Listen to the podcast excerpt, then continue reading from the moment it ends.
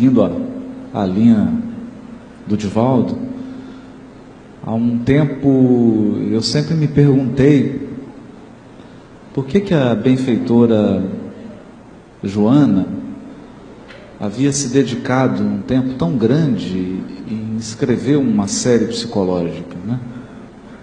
em abordar questões psicológicas e fazer essa ponte com a doutrina espírita.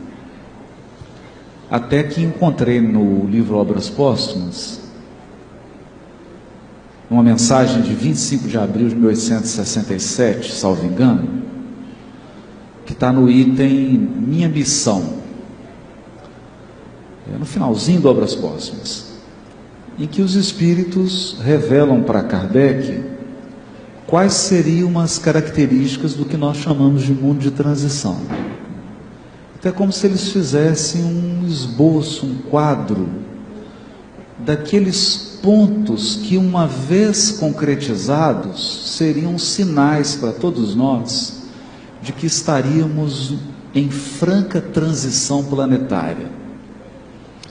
E os, dentre esses sinais, os Espíritos começam a dizer o seguinte: revelam, com, é, deixam isso muito claro, que haveria um domínio daqueles espíritos de uma vibração mais inferior cuja marca é o afastamento de Deus e, por consequência, um completo desrespeito à criação divina, incluindo a natureza, as questões ambientais, o próprio corpo, as relações. E que, no momento de transição, a estratégia do mundo superior seria tão decisiva e tão massiva que eles se sentiriam ameaçados e, palavras dos Espíritos, correriam atrás da própria queda. Ou seja, haveria um desespero, porque estariam perdendo domínio. E então eles começam a dizer que, a partir daquele momento, o suicídio se multiplicaria de uma maneira surpreendente, nunca antes vista na humanidade até mesmo entre as crianças. E que a maior marca da transição seria a loucura. As, dizem eles, abre aspas, as pessoas serão riscadas dos vivos mesmo antes de morrer. Tamanha incapacitação psíquica ao, ao ler essa mensagem, nós entendemos então esse projeto espiritual de trazer questões mais íntimas, mais psíquicas, uma abordagem mais psicológica, no sentido de que a gente resgate a nossa integridade psíquica. Então eu tenho eu tenho pensado e tenho chorado, porque essa desintegração psíquica atinge pessoas muito amadas e atingem a humanidade inteira. E hoje sinto uma responsabilidade como expositor espírita para rogar a todos Cuidem da sua integridade psíquica, pelo amor de Deus. Tenham o hábito da prece. Tenham o hábito da água fluidificada. Vigiem a sua rotina, porque a sua rotina diz da sua sintonia. Aquilo que você mais faz durante o tempo revela suas opções. Então cuida da sua agenda. Tenha cuidado na maneira como você faz as coisas. Na maneira como você come, como você dorme, como você se desloca. Cuide de você. Entenda que a bondade divina te situou no melhor lugar para o seu aperfeiçoamento. e que nós precisamos mais de resignação e de aceitação do que coragem de romper portas que foram sabiamente trancadas. Liberdade não é fazer o que se quer, porque ninguém faz o que quer. Liberdade é fazer com sabedoria o que precisa ser feito. Liberdade é ter autonomia interior.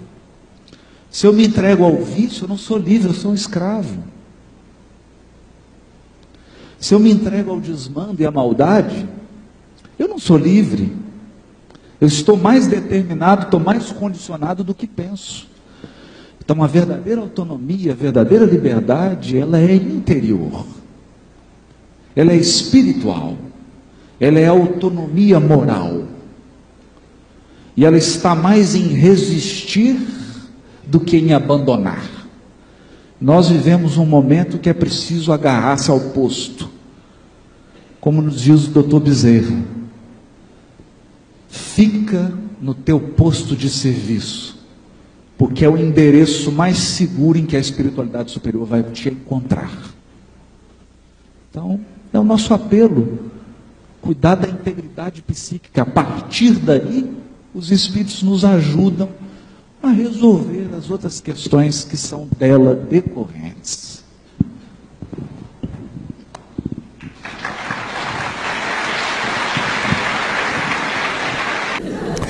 Então, com a descoberta dos neurônios, se descobriu a vida, a vida mental, a vida emocional, o sentimento, as realizações que constituem o ser. Então, nesse ínterim, apareceu na língua inglesa a palavra depression. E depression, em latim, é depremere. Depremere significa puxar para baixo. É depressão. A depressão é semelhante a um parasita, a uma planta parasita que cai numa árvore e em breve devora a árvore que mata e a planta parasita fica muito bem. Então a depressão tem vários fatores, como a esquizofrenia. Tem os fatores endógenos, internos hereditariedade. Qualquer pessoa que seja filha de um depressivo ou de um esquizofrênico tem 30% de possibilidade de ser uma coisa ou outra. Mas se ambos os pais foram depressivos ou esquizofrênicos, a pessoa tem 70% de possibilidades de ser depressivo ou esquizofrênico. Eu sei que aqui ninguém tem ascendentes assim, mas se por acaso coincidir, dá um pulinho no psiquiatra amanhã para uma revisão. Porque nós, latino-americanos, portugueses, brasileiros, detestamos psiquiatras. Nós atendemos como espírita pessoas que têm transtornos, problemas, e muitas vezes a pessoa me vem com transtorno dizendo que é mediunidade. Eu percebo que não é mediunidade, é um transtorno mental, emocional. E digo muito suavemente: olha, procure um psicólogo, um terapeuta. Mas, Divaldo, você acha que eu sou maluco? Eu digo: não, mas vai ficar. Então, antes de ficar, procure um terapeuta. Então, a ciência evoluiu de uma forma que se a pessoa é deprimido hoje, é até chique. Porque o grande problema é encontrar quem não teve, ou não está, ou não vai ter depressão.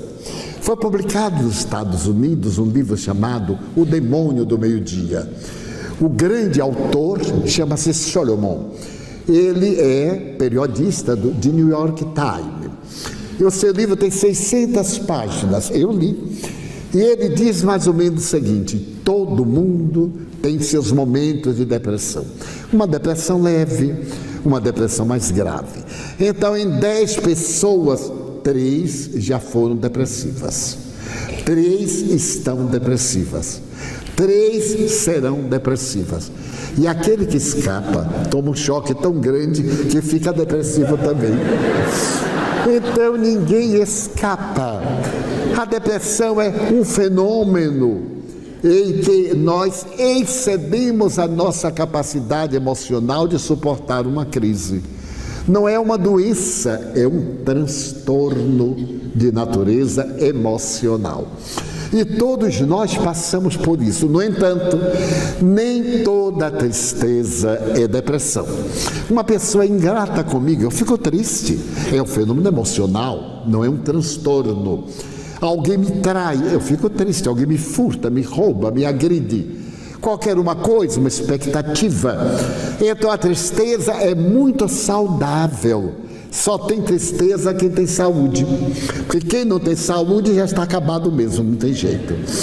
E aquele que já tem a depressão também já está dentro da escala. Mas por que tudo isto?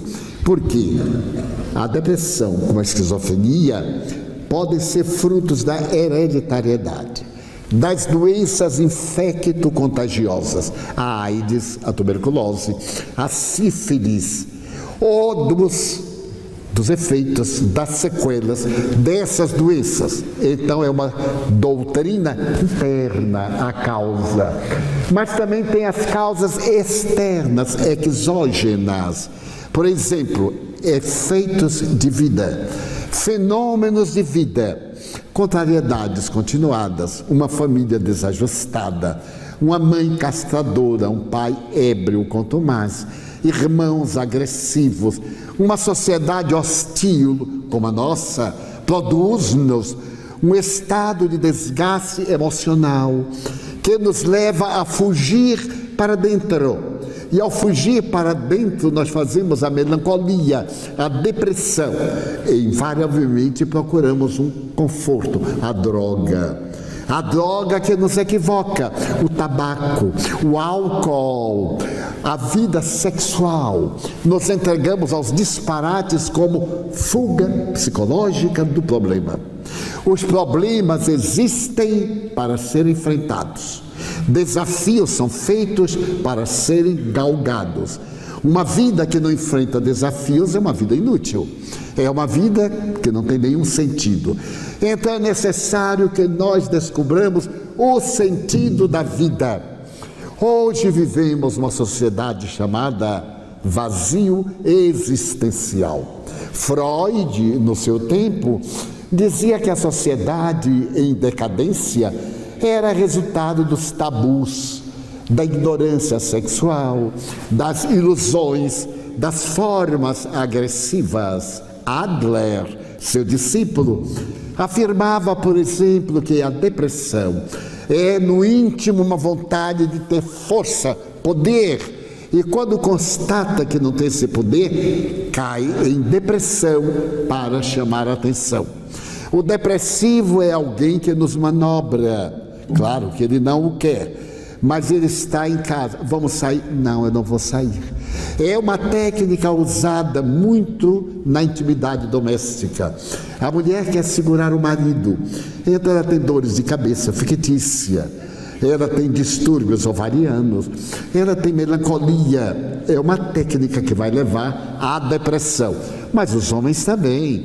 Os homens têm a sua úlcera gástrica Olha, a minha úlcera, não posso ter preocupações. São fugas orgânicas, manifestações da depressão. E a depressão terá cura como a esquizofrenia? Claro, tem cura. Porque nós não estamos na terra para sofrer, nós estamos na terra para ser felizes. E como é que se descobriram esses valores? Por exemplo, por volta de 1910, em Zurique, na Suíça, um depressivo que estava internado no sanatório resolveu suicidar-se e rasgou os lençóis, fez uma corda e tentou enforcar-se. Mas no momento em que ele salta do banco e começa o enforcamento, o guarda passa na porta, vê, corre, corta a corda improvisada e ele se liberta. Não morreu, ficou bom da depressão. Uma outra, na Alemanha, em Berlim, era depressiva crônica e se recusava a tomar banho. É, é, curioso, quer dizer, quem não gosta de tomar banho já viu, tem alguma conotação. E então foi levada à força à banheira. E tanto ela esperneou que bateu a base do crânio na borda da banheira e fez uma concussão cerebral. Foi considerada morta. Quando estava sendo velada no terceiro dia, ela abriu os olhos e fez uma pergunta sensata: Onde está o meu marido? O povo saiu correndo. Mas ela recuperou a saúde graças à concussão cerebral. Um outro paciente, também em Berlim, jogou-se do terceiro andar e, antes de cair, recebeu um choque elétrico que o jogou fora. Não morreu. Ficou bom? Da depressão. Os médicos anotaram choque elétrico, golpe na banheira, enforcamento. E notaram uma coisa comum: em todos três havia anóxia cerebral, isto é, falta de oxigênio cerebral. Então, um jovem médico austríaco estabeleceu: se nós conseguirmos produzir ausência de oxigênio no cérebro, curamos a esquizofrenia, curamos a depressão. E esse médico conseguiu dar choques, choques de determinada substância. E a pessoa entrava naquele estado quase de convulsão epiléptica. E foi com a repetição que ficou bom com metrazol, com insulina, mas ele não conseguiu estabelecer o período. Foi nesse momento 3 de novembro de 1939, quando no Congresso de Psiquiatria em Roma, três médicos, o Dr. Kalinowski, o Dr. Cherlet e o Dr. Bini, idealizaram uma pequena máquina de 110 volts que se colocasse algumas das suas pontas no crânio humano, só recebia uma descarga de 110 volts por 15 segundos e o cérebro deixava de ter oxigênio. A pessoa tinha convulsão epiléptica. E aí vinha a cura. Nasceu eletrochoque terapia. Permitam-me contar-lhes uma coisa muito interessante no parênteses. Desde criança que eu vejo os espíritos. Na idade adulta continuei vendo. E fui trabalhar numa repartição e continuei vendo. Então eu estava trabalhando muitas vezes, chegava ao balcão um cliente me chamava. Eu ia atender e ficava conversando com o cliente. E o meu chefe ficou apurado. E um dia disse: Mas o que é que você fica falando sozinho? Eu fiquei com tanta raiva do meu chefe. Ele disse: Como sozinho? Estou falando com cliente. E ele disse: Mas não tem cliente nenhum, Divaldo. E eu tinha uma colega que era uma grande amiga minha. E ela ficou com pena, porque era muito jovem, tinha 18 anos, não podia perder o emprego. Ela perguntou: se você vê mesmo os mortos? E eu lhe contra perguntei: Você acha que se eu não visse eu ia correr o risco de perder o emprego? Ele disse assim: Então vamos fazer o seguinte: quando você for chamado ao balcão, eu trabalhava em seguros privados. Você olha para mim e eu lhe digo se é gente ou se não é gente. Salvou a minha pátria. Porque primeiro chegou eu, Georgeta. E eu firme na minha cadeira. Aí fiquei bom. O chefe disse: parabéns, você está bom. Mas teve um dia que ela não veio trabalhar. E aí foi um desastre. O médico, o meu chefe, mandou o psiquiatra. E eu fui ao psiquiatra, porque eu queria me ver livre disto. Fui ao psiquiatra muito alegre. E um espírito muito amigo meu me dava notícias frívolas. Era um amigo meu, eu chamava até de o Correio. E quando eu cheguei ao consultório, o médico perguntou: Pois não, você está aqui por quê? Ele, bom, eu trabalho em seguros privados e eu vejo os mortos e o meu chefe disse que isso é esquizofrenia. Então eu vim aqui que ele mandou. O médico disse: Ah, você vê os mortos? Disse, Vejo. E ouve, eu disse: Ouço, senhor. Eu fiquei tão contente dele me compreender. Eu disse: Ouço, ouve. E tem algum morto aqui? Eu digo: Tem, sim, senhor. Ele está me dizendo que é seu pai. E como era o nome de papai? Eu aí disse o nome do pai. Ah, quer dizer que você veio e ouve. Um momentinho. Deite aqui nessa mesinha. Tira o sapato e deite. Eu tirei o sapato e me deitei. Quando eu estava deitado, chegou um espírito amigo meu, disse, baiano, ele me chama de baiano, sai daqui que ele vai te aplicar um eletrochoque. A tua cabeça já não é boa. Depois do eletrochoque, tu vais ver. Meus amigos, eu abaixei para o sapato, desci oito pisos como relâmpago. E aí fiquei bom. Eu não atendia nem a morto nem a vivo lá no balcão. Daí houve o período do eletrochoque. Mas o eletrochoque foi dado de maneira irregular e começou a abalar o sistema nervoso central. Então foi proibido. Se passou a usar agora outros produtos químicos, porque os neurônios produzem uma substância eletroquímica. E essa substância eletroquímica é essa que nos dá os valores necessários para a nossa conduta. Então, o que faz a substância? Ela forra o neurônio e obriga o neurônio a fazer a comunicação de natureza elétrica e o produto químico é substituído ao que o organismo fabrica. Porque o maior laboratório químico é o nosso organismo. Ele produz substâncias 100 vezes mais poderosas do que aquelas feitas no laboratório de química. Então a esquizofrenia e a depressão tornaram-se naturalmente valores que podem ser recuperados.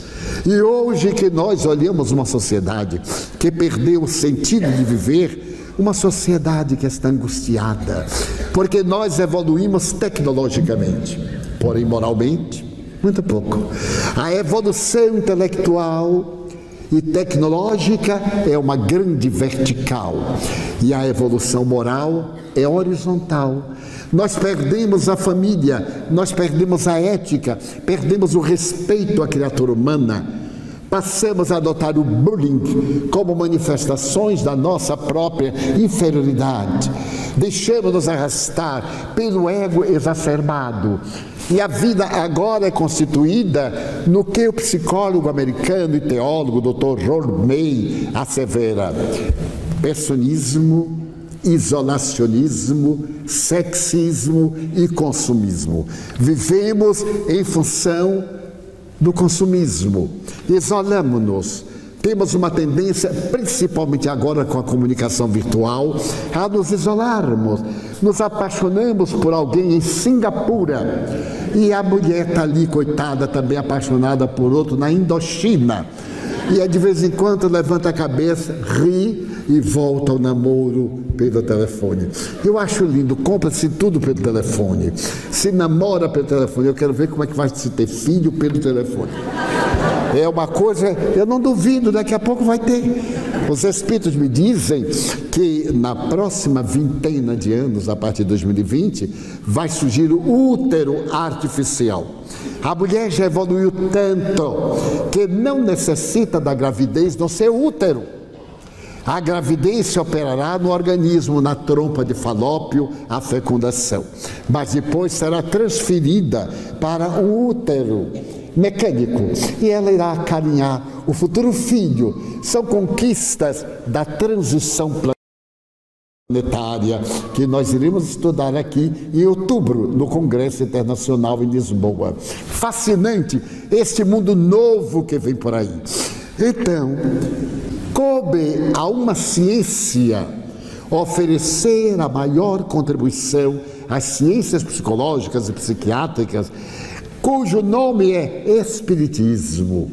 Espiritismo é uma ciência que estuda a origem, a natureza do destino e as relações que existem entre o mundo corporal e o mundo espiritual. Veio demonstrar que as experiências do Dr. Stanislav Grof em 1955 são absolutamente corretas. O ser não nasce na hora da fecundação, nem morre na hora da desencarnação. O aparelho orgânico tem uma durabilidade. Dentro da grande lei, tudo que nasce morre. Vivemos em um mundo em transformações, tudo se altera a cada dia. Quando nós entramos aqui neste auditório, nós tínhamos um corpo que não temos mais. Porque nesse período de mais de uma hora, nós já perdemos 15% das nossas células. E 15% são inteiramente novas. Em cada sete anos, o nosso organismo é inteiramente novo, menos os neurônios cerebrais. Quem tem 70 anos já teve 10 corpos.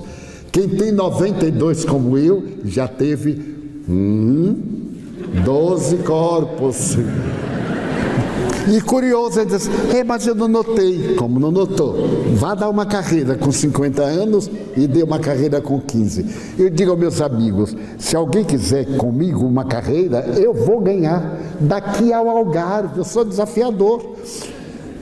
Eu sei que eu não vou chegar nem ali na ponta da cidade universitária. Aí a pessoa vai chegar no Algarve e assim, eu ganhei. Eu digo, não, senhor. Porque eu fui além dos meus limites. Porque da minha idade, as minhas energias não me permitem ir além do fator X. Mas você é jovem, quando eu tinha a sua idade. Não tenho saudade, não. Tenho dolorosas saudades. Então, o corpo mudou, a nossa forma de encarar a vida, as nossas emoções, as nossas paixões. Lembram da primeira namorada? Do primeiro namorado, que ele perde o apetite, aí ficava assim apaixonado, mesmo hoje, no meu tempo, meu Deus, uma noite de luar, um bolero, uma rumba. Quando eu vejo hoje o povo dessas músicas atrapalhadas que não dizem nada, não pode haver nada melhor do que uma valsa, bem agarradinho. Agora não. Agora é fazer ginástica macrobiótica, fica pulando o tempo inteiro, não tem o menor perigo. Os meus filhos diziam, tio, nós vamos hoje a um não sei o que. Eu digo, vai, volta cansado, quebrado, vai, não tem problema. Mas no tempo da valsa, eu notei que os velhinhos deram uma boa risada. Ah, pegava assim a dita cuja e uma amiga que é mais da minha idade, assim, de Valdo. Você imagine uma noite de luar eu com meu namorado, ele me abraçando pela cintura, a cintura das mulheres era aquela coisinha de nada. Hoje a cintura é um barril de bacalhau, aquela coisa diferente.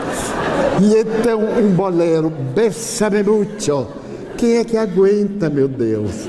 Mas bem, então o Espiritismo vem dizer-nos que há um terceiro fator que se chama obsessão capítulo 23 do livro dos médios de Allan Kardec. A obsessão é a interferência de um espírito de sentimentos negativos em nossa conduta emocional, porque a morte não destrói a vida. Pelo contrário, nós somos seres imortais.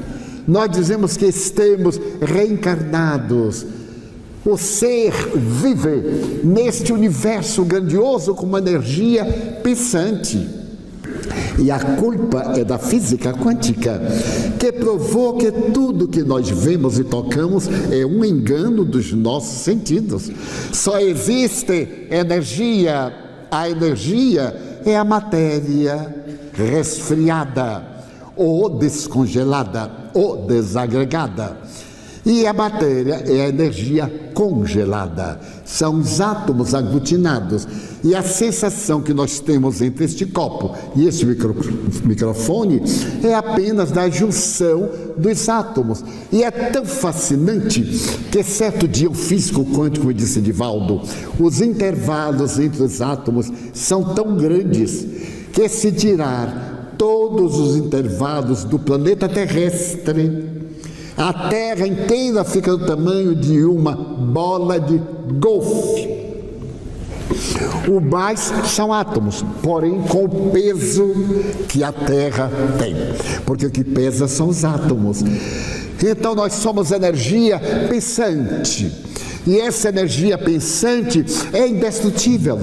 Nós evoluímos e é fácil de entender o pensamento do Dr. Stanislav Grof. Peguem a internet no Face, vão olhar aquelas criancinhas tocando Brahms, Bach, com três anos de idade. A mão não dá para uma oitava. Eu pergunto, quando é que eles aprenderam a melodia?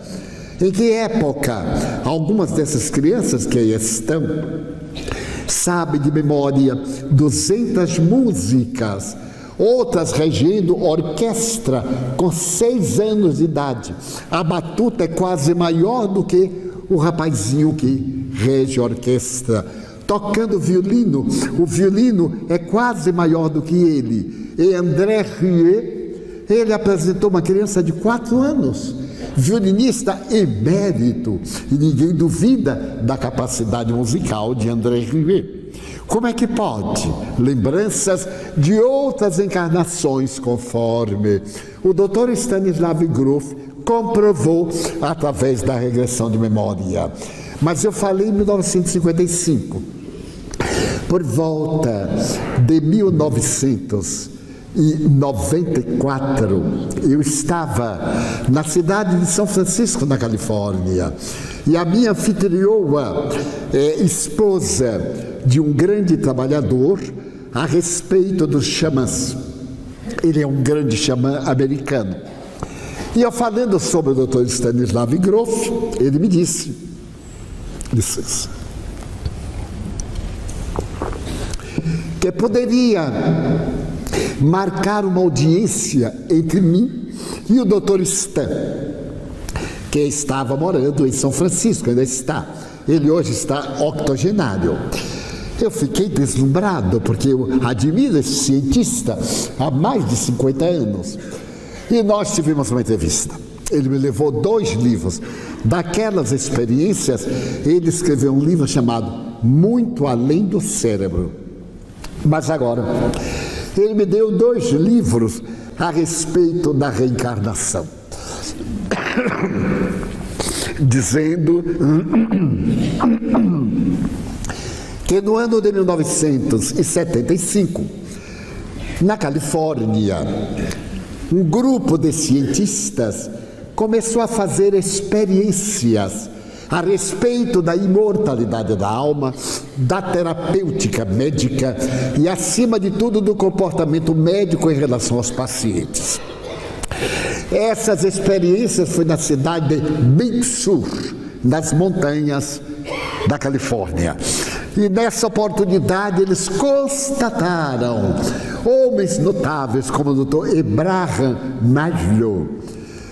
Eles constataram em equipe de intelectuais a realidade da vida antes e depois da vida física. Eles conseguiram provar que ninguém morre, o que Allan Kardec já havia provado desde mil 857, quando publicou o Livro dos Espíritos e surgiu a ciência espírita, provando que a imortalidade da alma é um fenômeno natural. Nada se perde a natureza, tudo se transforma. É um velho aforisma. Mas agora a evolução do ser, a memória subliminal essa memória além do cérebro, detectada pelo Dr. Banerjee, Ramendranath Banerjee, e comprovada pela Universidade de Virgínia, através de mais de dois mil exemplos de crianças que se lembravam de que haviam vivido antes, provando a reencarnação. E então, quando nós deixamos no passado ódios, o caso do paciente que envenenou a esposa e agora era obsidiado por ela.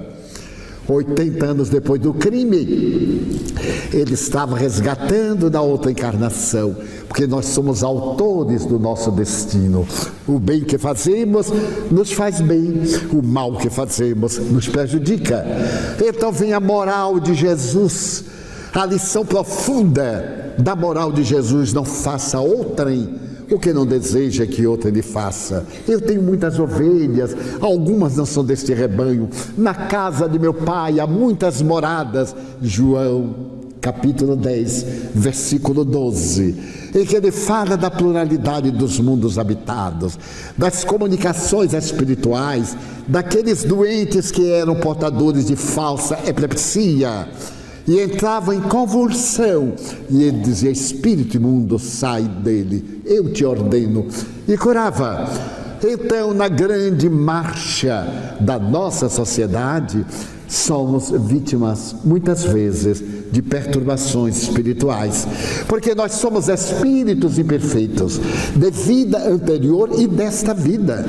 Quantos males nós praticamos nesta existência, na semana passada, ontem, e dizemos nem me arrependo, claro, mas vai se arrepender depois, quando vierem os efeitos amargos, que prevê a doutrina espírita, uma mudança, uma mudança neste mundo de dores para um mundo excelente de regeneração.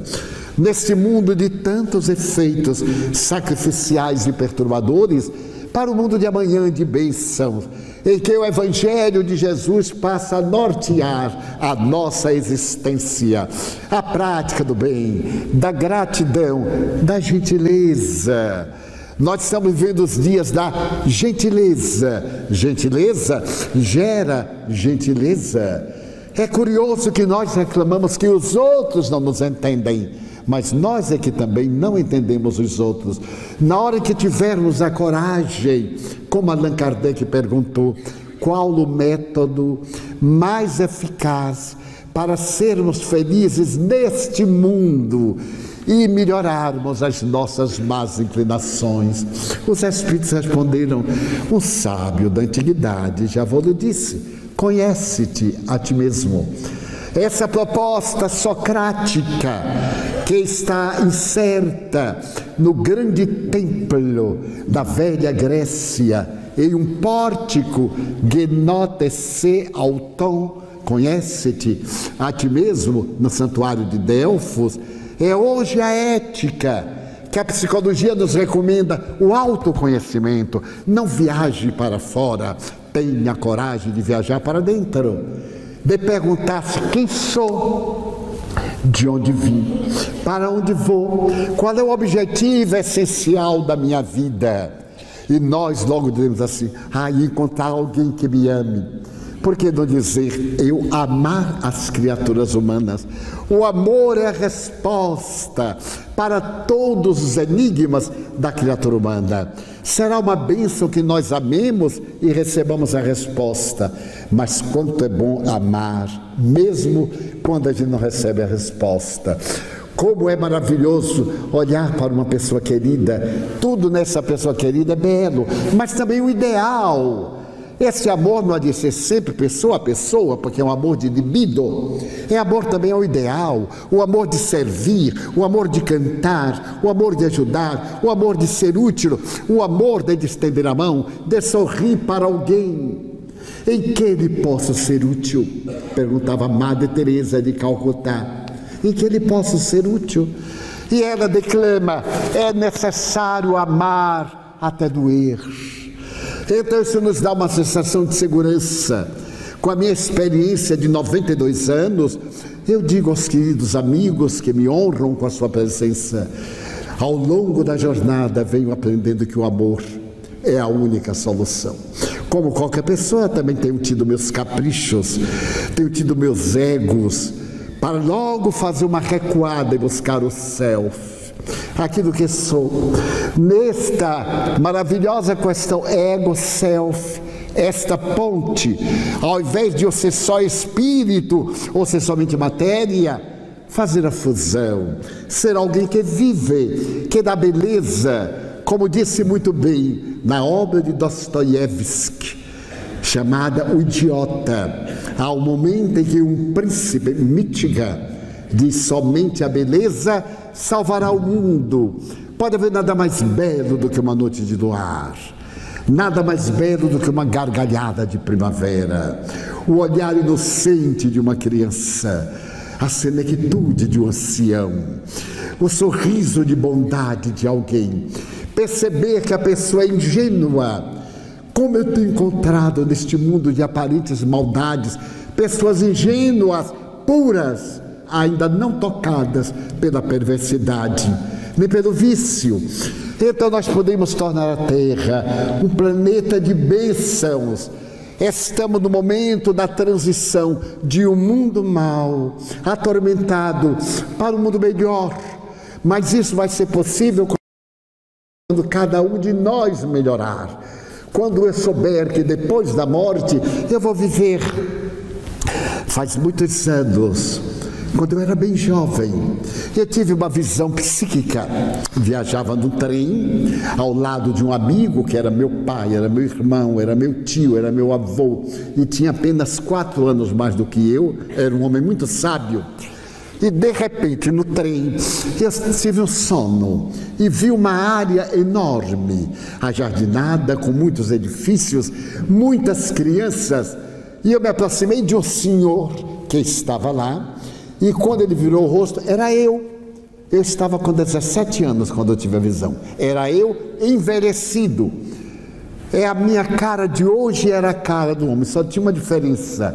O cabelo dele era branco, o meu não branqueou de jeito nenhum, não sei porquê. Até hoje ele está firme, graças a Deus.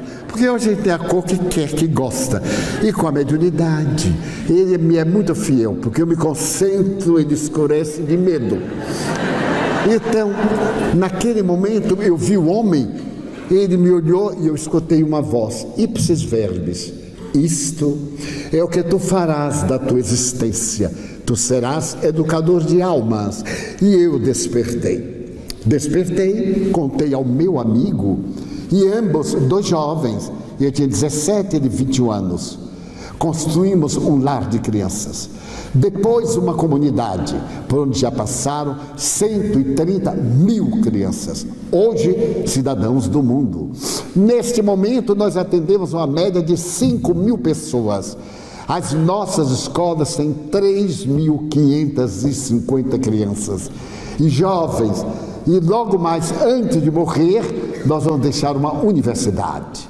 A universidade do amor, em que nós vamos formar caracteres, não vamos formar fortunas, vamos formar caráter de criaturas humanas.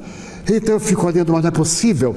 Como é que eu posso ter tido essa visão há aproximadamente 75 anos que se passaram? E anunciei-a. Ela está escrita em vários livros de biografias.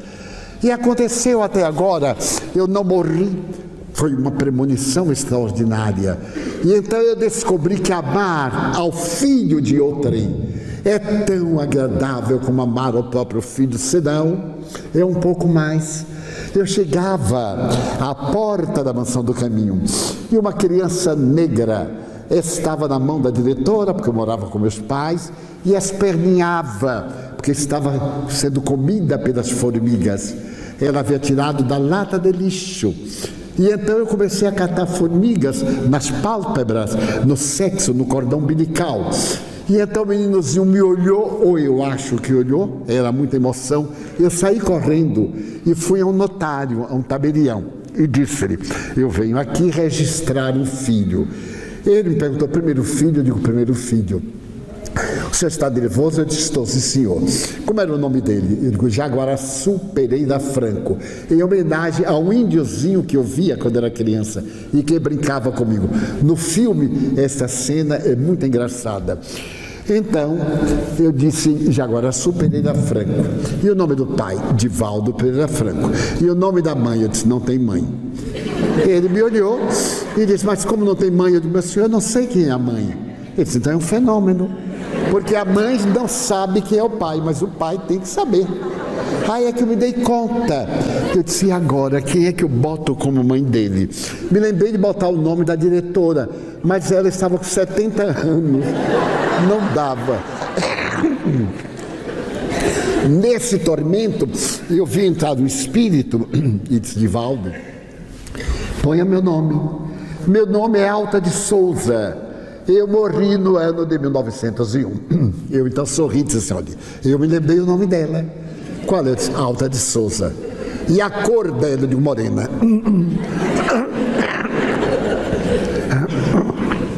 E do menino. Eu disse: ele é negro. Então, ele sorriu, e bem, aí ficou meu filho, biológico. Eu não tinha ideia, sei lá se era pecado, se era crime. Era crime. A Constituição não permite uma coisa dessa, mas eu botei. Daí a pouco me aparece uma menina, também da porta, eu fui registrar. Quando cheguei, o tabelião, o tabelião já me conhecia. Ah, então, veio registrar o teu filho, vice senhor. Mas tem sete meses. A mãe é mesmo, eu digo, é. Mas como é que explica? Eu digo, prematuro. E assim eu fui registrando. Como eu já estava com um número muito grande, eu aí comecei a registrar como filhos de Nilson. Coitado, ele só veio saber depois que era pai de várias crianças. É o amor. Isso me deu vida, me deu garra a certeza da imortalidade da alma. E por que eu contei isso? Porque ele desencarnou há seis anos.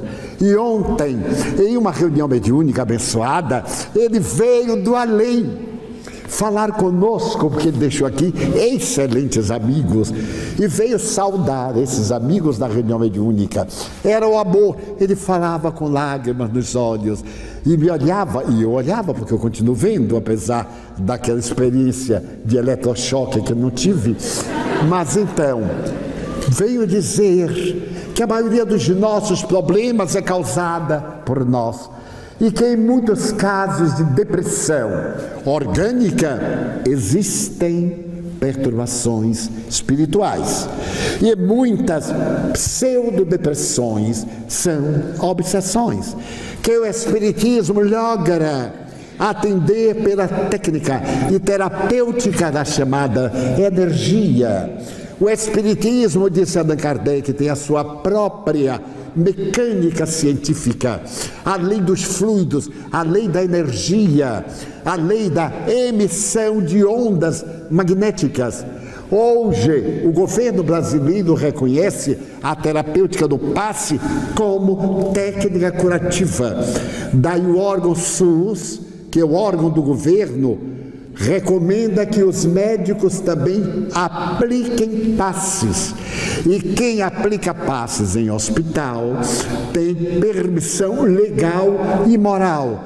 Estamos chegando ao momento em que a imortalidade da alma já não é mais um sonho, uma probabilidade, é uma realidade específica que nos traz uma grande esperança. O tempo urge e gostaria de deixar uma mensagem de alegria e de bênçãos. Stanislav Grof foi pioneiro da ciência. Essa ciência criou a psicologia transpessoal, a quarta força em psicologia. A primeira força é exatamente a psicanálise. A segunda força nós podemos ver no behaviorismo, a doutrina desta comunicação humana. Também a psicologia humanista e agora a quarta força, a psicologia transpessoal, em que nós aceitamos a obsessão, a comunicabilidade dos espíritos, a reencarnação.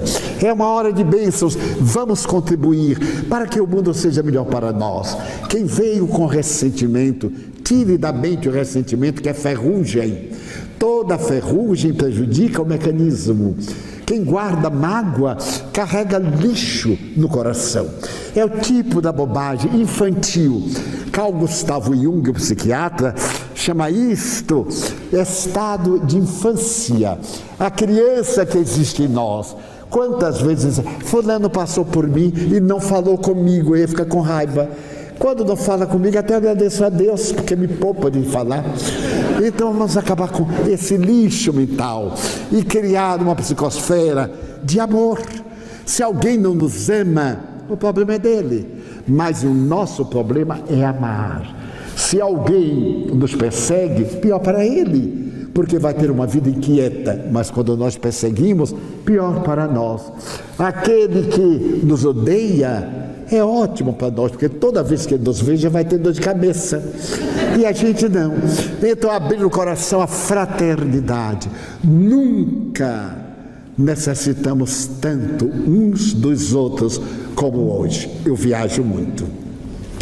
Viajo mais de 240 dias todo ano.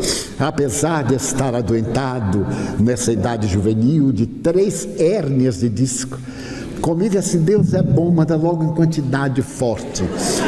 Que me dificulta, eu digo para eles de manhã: hoje não me perturbem, hoje eu tenho conferência. Não interrompi uma atividade.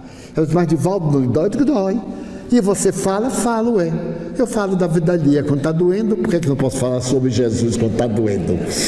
Então vamos transformar a nossa vida em um reino de alegria. Nós somos felizes, temos tesouros inalienáveis, tesouros valiosíssimos.